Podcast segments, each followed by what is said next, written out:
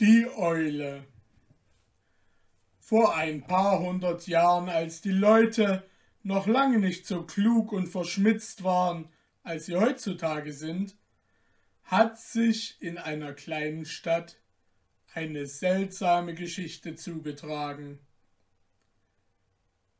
Von ungefähr war eine von den großen Eulen, die man Schuschu nennt, aus dem benachbarten Walde bei nächtlicher Weile in die Scheuer eines Bürgers geraten und wagte sich, als der Tag anbrach, aus Furcht vor den anderen Vögeln, die, wenn sie sich blicken lässt, ein furchtbares Geschrei erheben, nicht wieder aus ihrem Schlupfwinkel heraus. Als nun der Hausknecht morgens in die Scheuer kam, um Stroh zu holen, erschrak er bei dem Anblick der Eule, die da in einer Ecke saß, so gewaltig, dass er fortlief und seinem Herrn ankündigte, ein Ungeheuer, wie er Zeit seines Lebens keins erblickt hätte, säße in der Scheuer, drehte die Augen im Kopf herum und könnte einen ohne Umstände verschlingen. Ich kenn dich schon, sagte der Herr. Einer Amsel im Felde nachzujagen hast du Mut genug.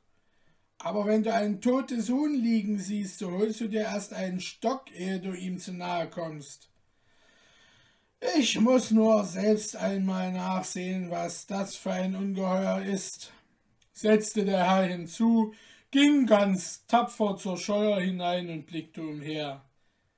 Als er aber das seltsame und greuliche Tier mit seinen eigenen Augen sah, so geriet er nicht in geringerer Angst als sein Knecht.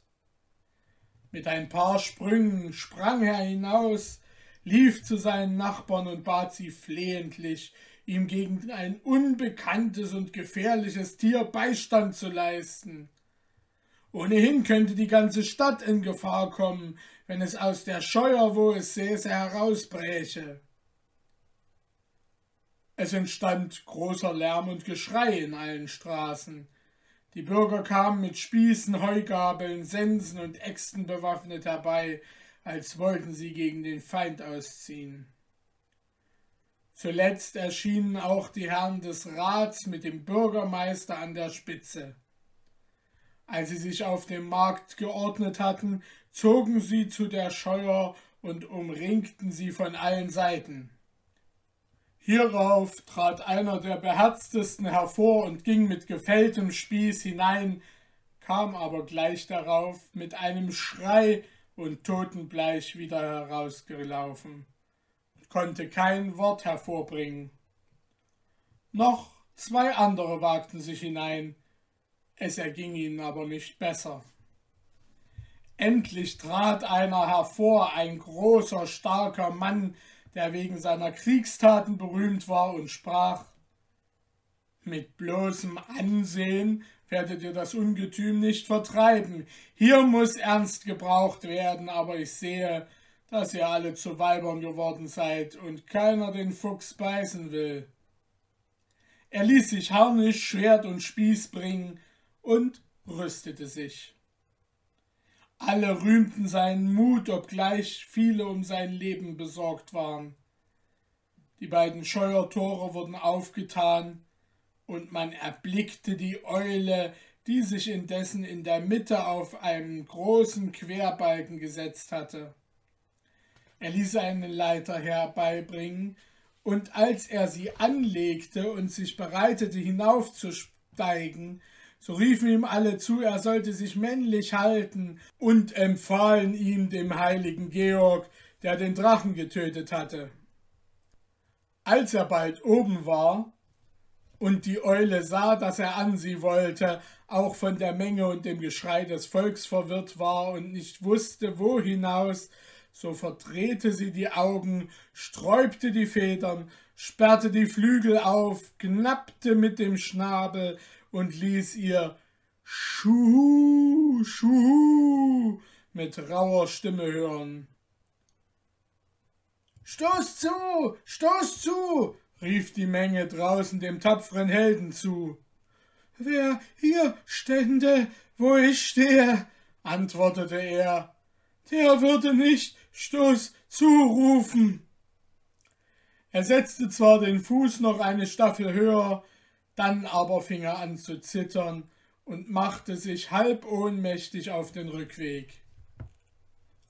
Nun war keiner mehr übrig, der sich in die Gefahr hätte begeben wollen.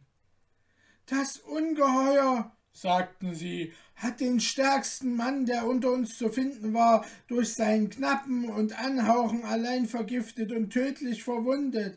Sollen wir anderen auch unser Leben in die Schanze schlagen? Sie beratschlagten, was zu tun wäre, wenn die ganze Stadt nicht sollte zugrunde gehen. Lange Zeit schien alles vergeblich, bis endlich der Bürgermeister einen Ausweg fand.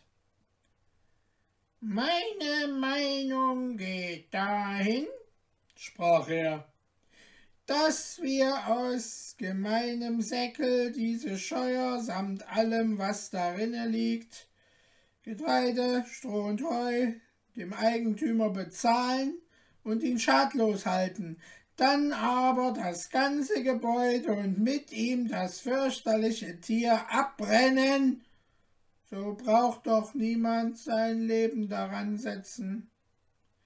Hier ist keine Gelegenheit zu sparen und Knauserei wäre übel angewendet. Alle stimmten ihm bei. Also ward die Scheuer an vier Ecken angezündet und mit ihr die Eule jämmerlich verbrannt. Wer es nicht glauben will, der gehe hin und frage selbst nach.